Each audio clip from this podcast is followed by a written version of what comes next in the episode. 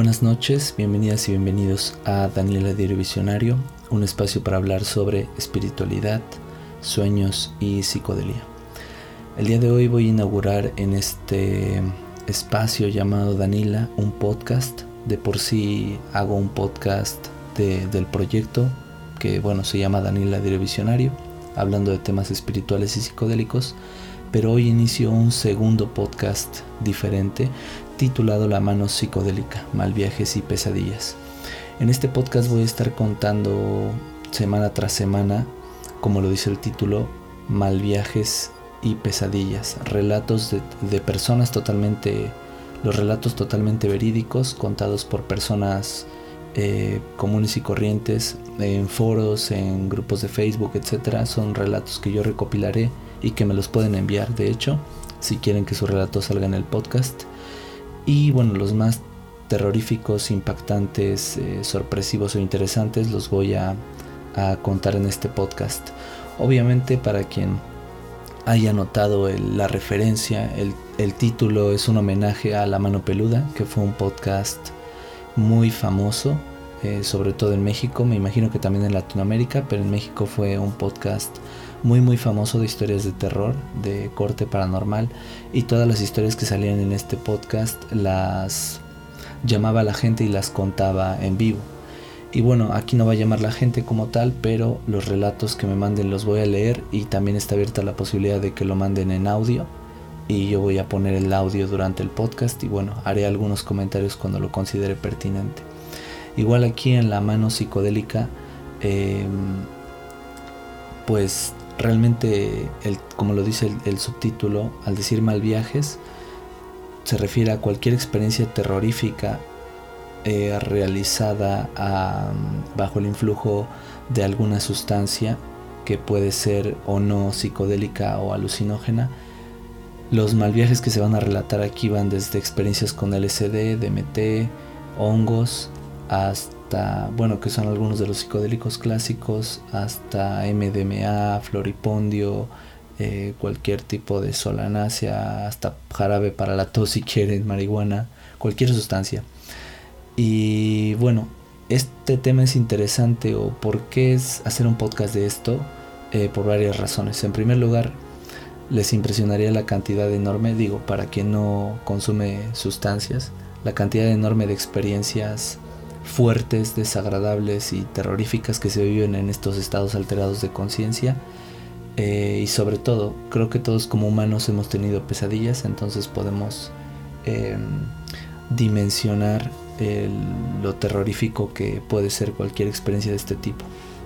Pero en un estado alterado de conciencia con sustancias, pues es todavía más, más espeluznante porque la pesadilla se materializa en la realidad en muchas ocasiones, o más bien en todas las ocasiones en un mal viaje, ¿no?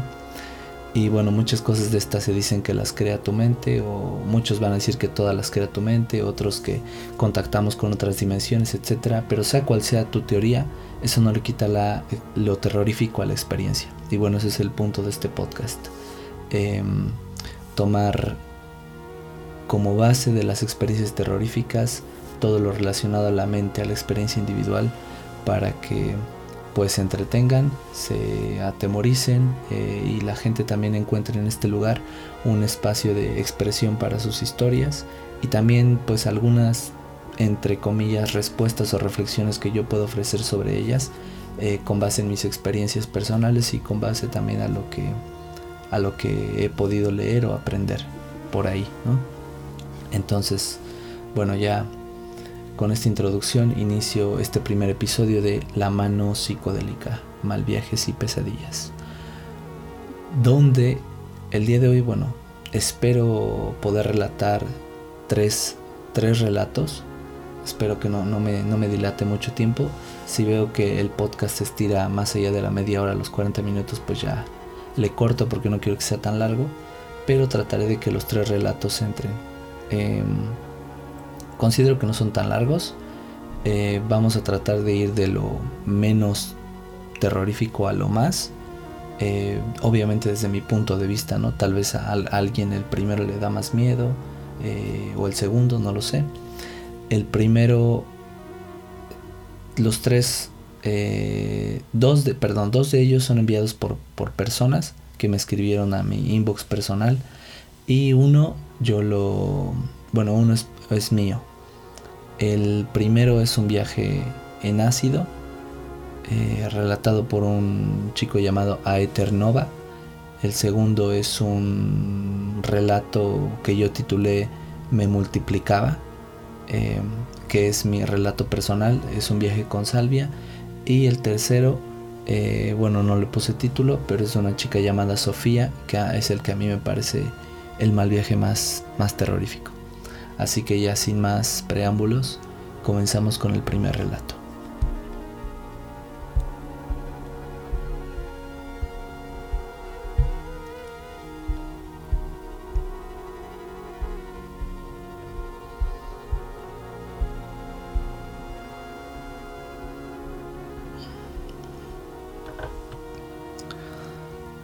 Este relato lo envía a Ether Nova.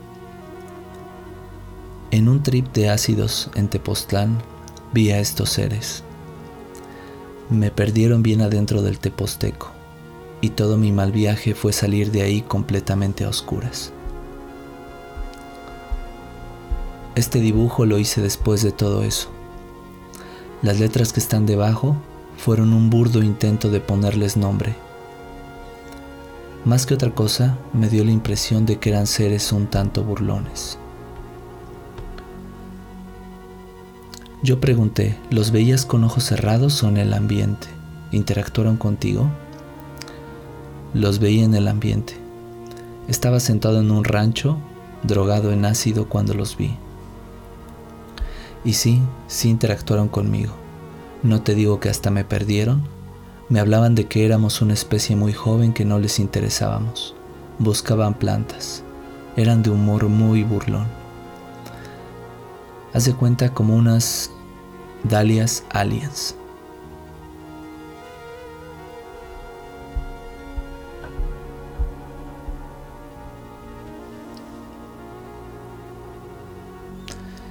Quiero que si no les pareció tan terrorífico, bueno, no sé cómo se hayan sentido después de oír este relato, que como lo mencioné es muy breve, relativamente. Pero creo que cuando dimensionas la situación, estar en el Teposteco, no sé si vi en este cerro, eh, subiéndolo, o ya, o ya debajo de él, como lo comenta el chavo en el rancho, es que como él lo va relatando, si yo me imagino en el cerro, entre los árboles, y luego en el rancho, a oscuras, ya de madrugada, y estar viendo estos seres en el ambiente, porque primero yo pensé que los veía con los ojos cerrados, pero los veía afuera, con la forma que tienen, muy, muy peculiar, que parecen entre seres acuáticos, eh, como unas lagartijas extrañas, humanoides, y que estaban buscando estas plantas y luego burlándose de él, creo que definitivamente no es algo, no es una visión nada, nada complaciente. Entonces espero que hayan podido dimensionar lo, lo, lo extraño de la experiencia para quien nos la relata. El segundo relato es una experiencia personal mía, más que un relato, pues lo voy a contar cómo va cómo va surgiendo porque me gustaría que suene lo más natural posible como se lo conté a mis amigos.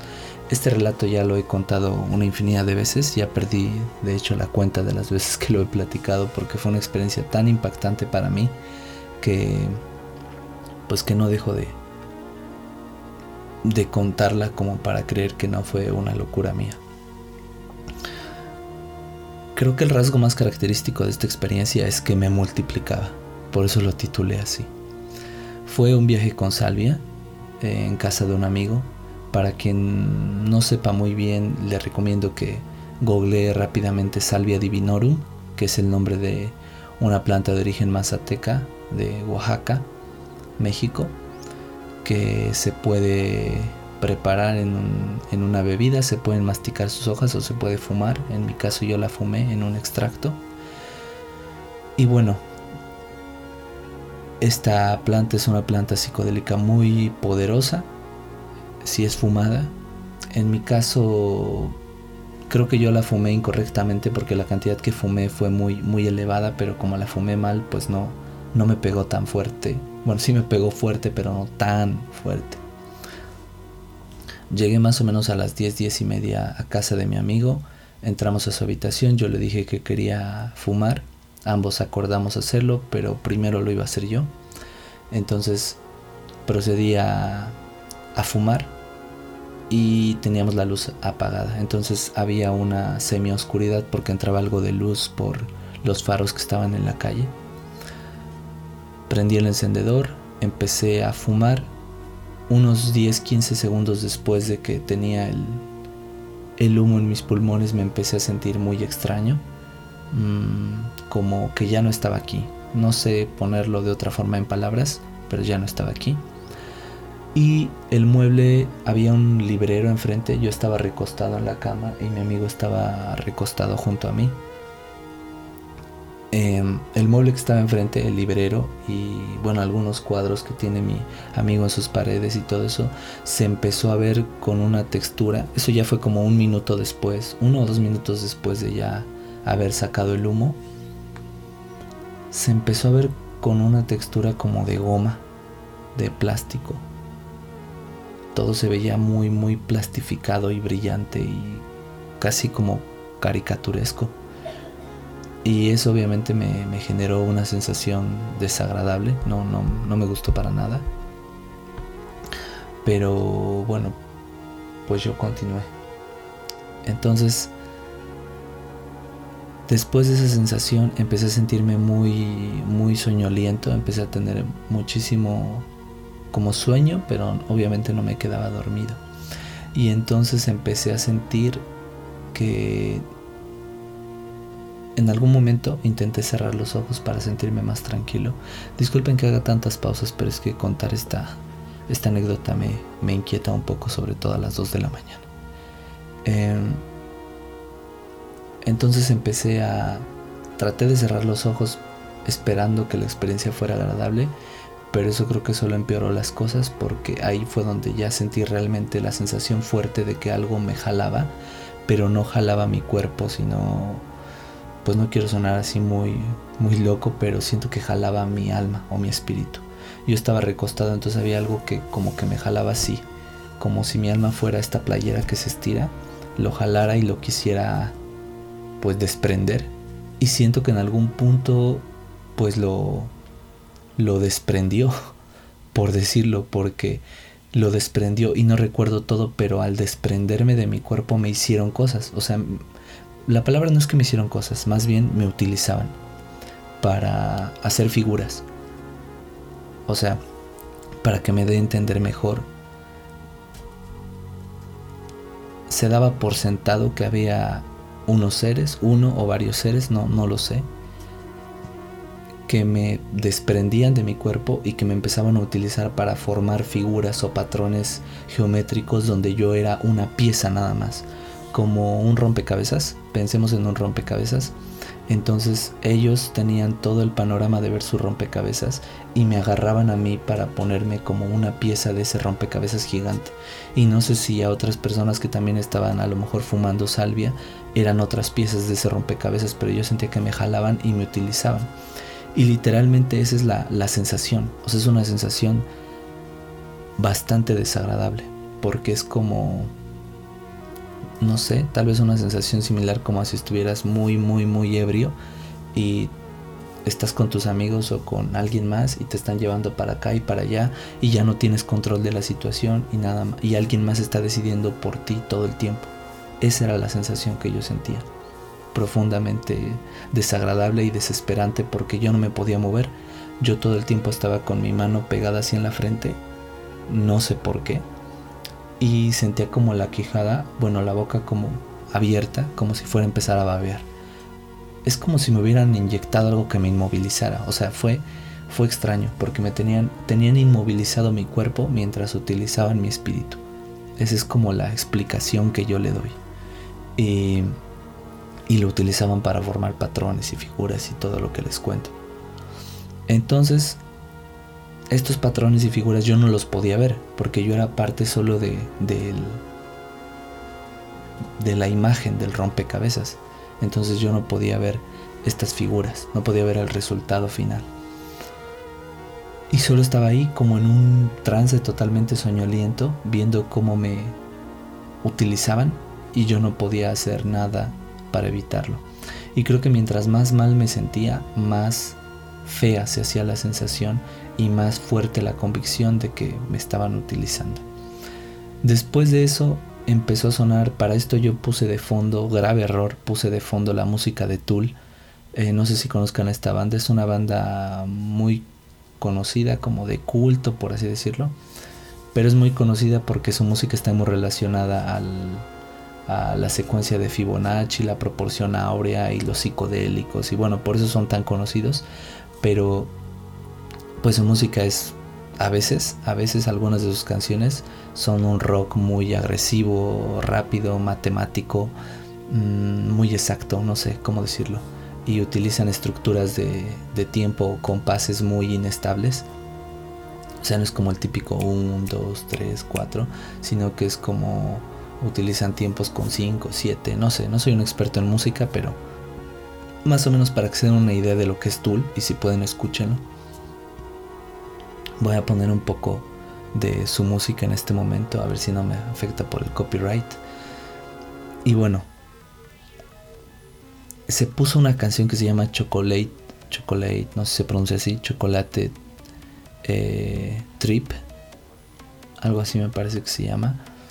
Es de su último disco y esa canción me empezó a meter en un bucle donde yo me repetía y me multiplicaba infinitamente. Y mientras iba sonando la tonadita de la canción, esta tonadita, yo empezaba como a hacer este movimiento con los brazos, así como pero una vez tras vez. O sea, cuando yo terminaba el, el patrón de se quedaba un yo detenido y luego venía otro yo a hacerle tiri, y se iban acumulando uno, uno, uno, así uno tras otro, tras otro, tras otro, enfrente de mis ojos. Y cuando ya no cabían, se hacían como hacia arriba. O sea, toda, toda la habitación se empezaba a llenar de muchos yo multiplicándose. Muchas veces yo multiplicándome. Y la sensación era desesperante, o sea, era maquinaria, eh, robótica. Me sentía yo como en una fábrica de, de, muchos yo era una sensación muy, muy, muy desagradable. O sea, cuando, cuando empecé a bajar de la sensación, que fue que ya pude despegar mi mano de la frente porque la tuve pegada en mi frente como por 20 minutos, no la podía despegar. Y cuando dejaron de utilizarme, les puedo decir que incluso el viaje tiene tanta sensación de ensueño, o sea, parece tanto un sueño y estás tan en trance que no recuerdo todo. Y esa es la, parte que a veces me frustra más porque siento que me utilizaron para más cosas que ni siquiera recuerdo. Y bueno, eh, cuando terminó la sensación y regresé a mi estado normal, vi la habitación todavía un poco como plastificada, como de goma, como maligna, como una goma maligna, no sé cómo decirlo de otra forma. Y bueno, más o menos le conté a mi amigo, pero mi experiencia tan desagradable se contrastó con la suya, que fue bastante, bastante agradable. Entonces, pues ese es mi, mi relato de cómo algo más grande que yo hizo que me multiplicara miles de veces. Tiempo después platicando con un experto en el tema, que fue quien me facilitó la salvia, él me dijo que este tipo de experiencias eran muy recurrentes con salvia y sobre todo se debían como a una, entre comillas, falta de respeto a la planta. Y bueno, yo no voy a decir qué fue lo que hice ese mismo día, que se puede tomar como una falta de respeto a la planta, pero sí hice algo que cuando ya platicando con él, sí me quedé como de, ah, bueno, esto tal vez no estuvo tan bien. Eh, pero bueno, luego, luego les platicaré, para quien no sepa, eh, como las, las cosas que se consideran parte del, uso ceremonial de la, de la salvia divinorum. Eh, y pues con eso finalizo mi relato. él me dijo que eran muy recurrentes estas experiencias y que se solían asociar con espíritus infantiles, que muchos viajeros de Salvia coincidían en que solían entrar a veces en, dimensiones donde había espíritus infantiles que intentaban jugar con nosotros o burlarse o bromearnos. Y que si tú te dejabas llevar por esas bromas pues te mal viajabas o sea a ellos les gusta que te la pases mal. Y mientras más mal te la pases pues más continúan. Y mientras más este te lo tomes como a juego y tú formes parte de su de su broma pues ellos como que se aburren es como el albur. Cuando tú te albureas a alguien y no se da cuenta que lo estás albureando o algo así, pues es divertido. Pero en cuanto en cuanto ya, pues ya ya, ya no te divierte, algo así. No sé si me di a entender, pero esa es la idea. Y eso pues sí me, me pareció bastante llamativo. Desde esa vez ya no he tenido otra experiencia con salvia similar, pero bueno, así termina mi relato.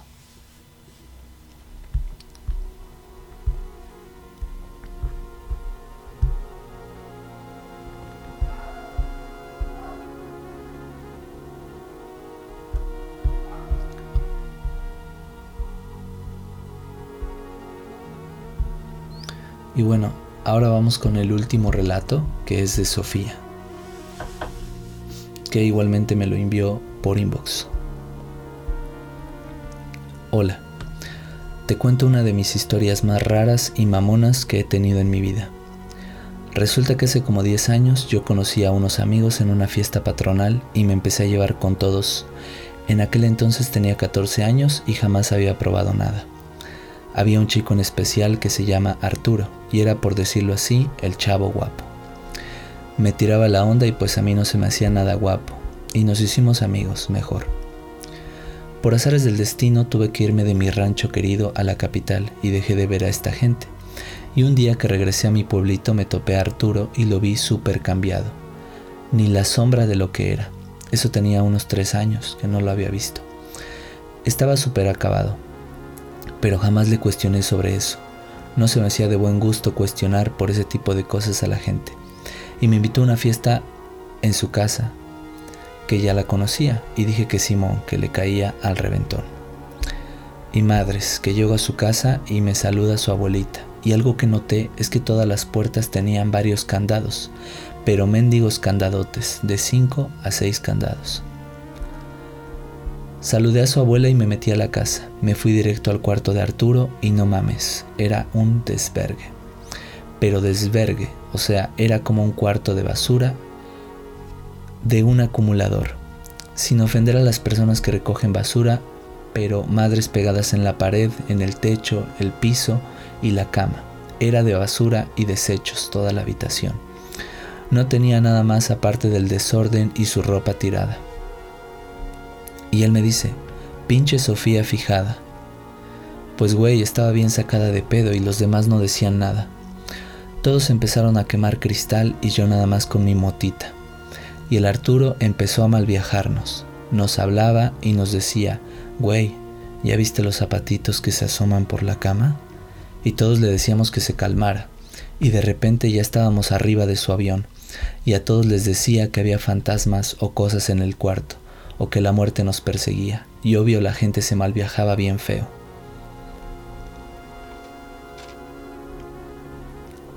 Y después nos empezaba a contar que había unas niñas cerca de ahí que le tiraban el perro, o sea, unas morritas de 12 a 13 años. Y la gente que estaba con nosotros como que les calentaba mucho ese pedo y cuando empezaba a hablar de esas cosas yo mejor me iba. El punto que de ir algunas veces para allá no había otro spot. Me empecé a meter cristal yo también y ese pinche cabrón nos metía a su puto viaje macabro. Luego sentíamos que la gente sombra nos perseguía. Nos decía que nos iba a hundir en el cristal así como lo hundimos a él y así. Todos se fueron y tiempo después todos se fueron y nada más nos quedamos él y yo. Y no mames, estaba acostada en un tumulto de cosas y te lo juro que sentí como que respiraba el tumulto. Pero no le tomé mucho caso. Nos quedamos callados, cada quien en su tripe, y de reojo vi que una parte del cuarto se levantaba, y yo solo abrí los ojos como platos e iba a gritar cuando Arturo se lanzó arriba del tumulto ese y yo empecé a gritar y me salí hecha madre. Y que me agarra, me empezó a gritar Arturo, no digas nada, no digas nada. El vato después me, me, decía que había sido puro trip mío cuando quería tocar el tema del tumulto. Pero tú dime, ¿cómo él va a saber lo que estoy viendo o sintiendo? Si cada quien estaba en su trip y estábamos sin decir nada. Esa madre se alzó porque algo o alguien estaba ahí y por eso sentía como que respiraba.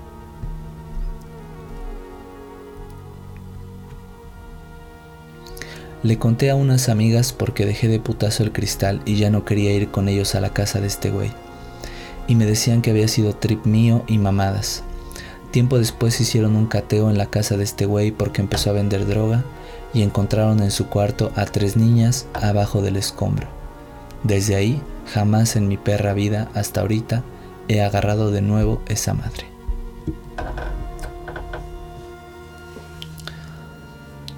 Así termina oficialmente el relato de Sofía, pero yo continué platicando un poco más con ella por las por las dudas que me surgieron. Eh, le agradecí por, por la confianza de contarme la historia le dije que me imaginaba cómo se había sentido y que, y que bueno, que estaba muy cañona su historia. Y ella me respondió, ni que lo digas, siempre nos metí en el trip macabro para que no nos diéramos cuenta de todas las mamadas que el vato hacía. Y así no podíamos diferenciar de qué era real y qué no. Yo pregunté, ¿y sobre las niñas, crees que eso era lo que se alzó en el tumulto? Ella respondió, definitivamente sí, estoy casi segura.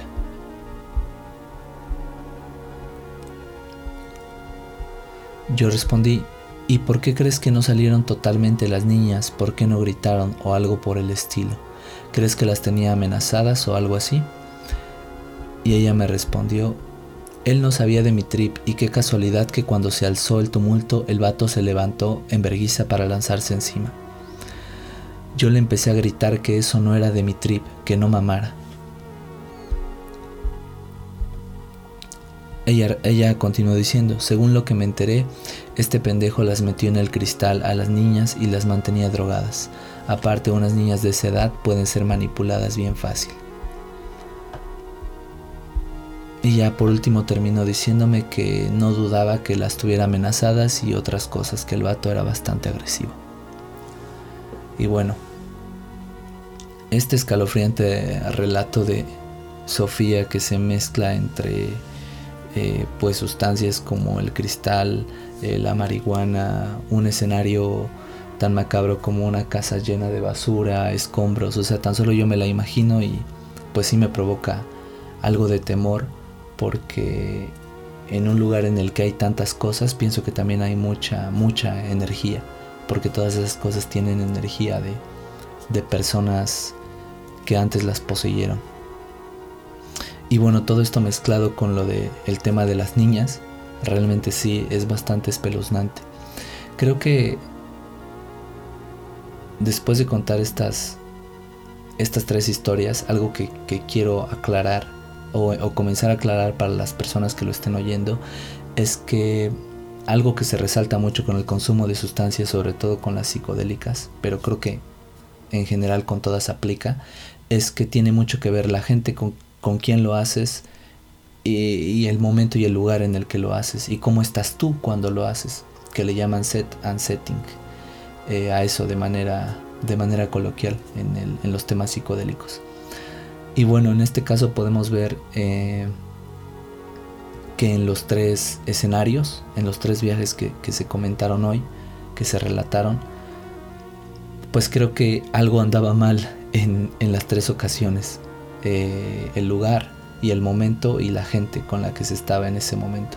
En mi caso estaba con un buen amigo mío, pero el momento no fue el correcto porque yo no estaba bien, muy bien psicológicamente ese día, no me sentía bien y también no me aproximé a esta sustancia con respeto y pues también mi amigo colaboró un poco porque Él estaba, mientras yo estaba en mi viaje, él estaba haciendo figuras en el techo con su lámpara y un vaso y yo no puse la música adecuada también. Y bueno, en el caso del último relato de Sofía, creo que definitivamente el vato este pues sí estaba muy muy mal, muy muy dañado y eso pasaba a afectar a toda la gente que, que se juntaba con él, que como dicen los metía en un, en un rollo tan macabro que ya no sabían distinguir entre lo que era y lo que no era real. Entonces eso habla de con qué personas no, no hacerlo. Y en el caso de, del primer relato, bueno, eh, quien me lo contó tal vez no entró en tantos detalles, pero ese a lo mejor más que ser espeluznante porque él se la pasó mal, porque tal vez no, no, él, él, se sintió mal por las burlas que sintió de ellos y todo. Creo que la parte espeluznante es saber que sintonizó con seres de otras dimensiones que, le hablaron incluso de que la humanidad es joven en algunos sentidos y que nos falta todavía mucho progreso, etc. Entonces, bueno, eh, sobre todo resalto esto porque así como las malas experiencias en la vida, los mal viajes también tienen una razón de ser que se fundamenta sobre todo en cómo estás tú y en cómo está el ambiente. Por lo que si el ambiente, el cómo estás tú y, y y las personas con las que estás son óptimas, pues no tienen por qué ocurrir, pero aún así estas experiencias han ocurrido, están ocurriendo y seguirán ocurriendo y para eso está este podcast, para contarlas y para que más gente las oiga y le pueda encontrar sentido a sus propias experiencias. En el caso de, de la primera experiencia, solo quiero resaltar que entrar en contacto con, con seres de otros espacios, tiempos o dimensiones es muy común en estado psicodélico. Es más común, al menos yo he leído que es más común en, DMT em, o ayahuasca o bueno, variantes de, de, de, sustancias que, bueno, no sustancias, digamos, distintas presentaciones de la dimetiltriptamina pero yo en lo personal también he, tenido lo que podría decir contacto con seres de otras dimensiones con LSD, entonces me identifico con la experiencia del primer, del primer chico que leímos.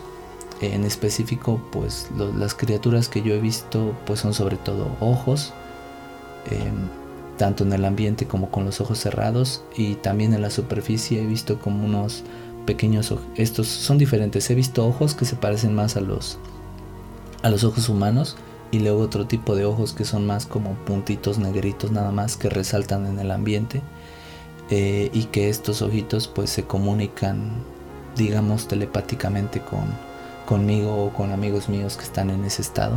También he visto algunas sombras pasar en, este en este estado y bueno lo he confirmado porque con otros amigos con los que estoy en ese momento de repente estamos todos así juntos y o sea se ve así pasar una sombra y todos o sea varios de nosotros volteamos sincronizadamente y nos damos cuenta de que pues de que efectivamente ocurrió no entonces bueno este es un tema recurrente la la aparición de, de seres en, en estado psicodélico es muy muy recurrente y bueno seguramente aquí en la mano psicodélica estaremos relatando varias de esas experiencias agradezco mucho que, me hayan escuchado, agradezco mucho a Sofía y a, a que nos que tuvieron la confianza de proporcionarnos sus relatos. Espero que sigan escuchando la mano psicodélica, eh, que me den todos sus consejos y retroalimentación para que este espacio vaya mejorando y bueno, aunque suene un poco feo esto, pero que vaya mejorando en el sentido de que se vuelva un espacio más macabro, de que los relatos sean eh, más sugestivos porque bueno, al final para eso estamos aquí, para contar estas experiencias aterradoras con las que muchos de nosotros nos podremos identificar, porque al final pues no hay lugar más oscuro que nuestra propia mente, que los rincones de nuestro inconsciente. Espero que también se den la oportunidad de ver los otros videos del canal de Danila Diario Visionario. También les digo, tengo un podcast donde hablo de temas psicodélicos y espirituales eh, pues ya en general, no, no precisamente macabros. Este solo es para los, los mal viajes y las pesadillas. Y bueno, así pueden encontrar el proyecto en Facebook y en Instagram también como Danila Diario Visionario. Espero que descansen, que tengan una bonita noche y nos estamos viendo pronto.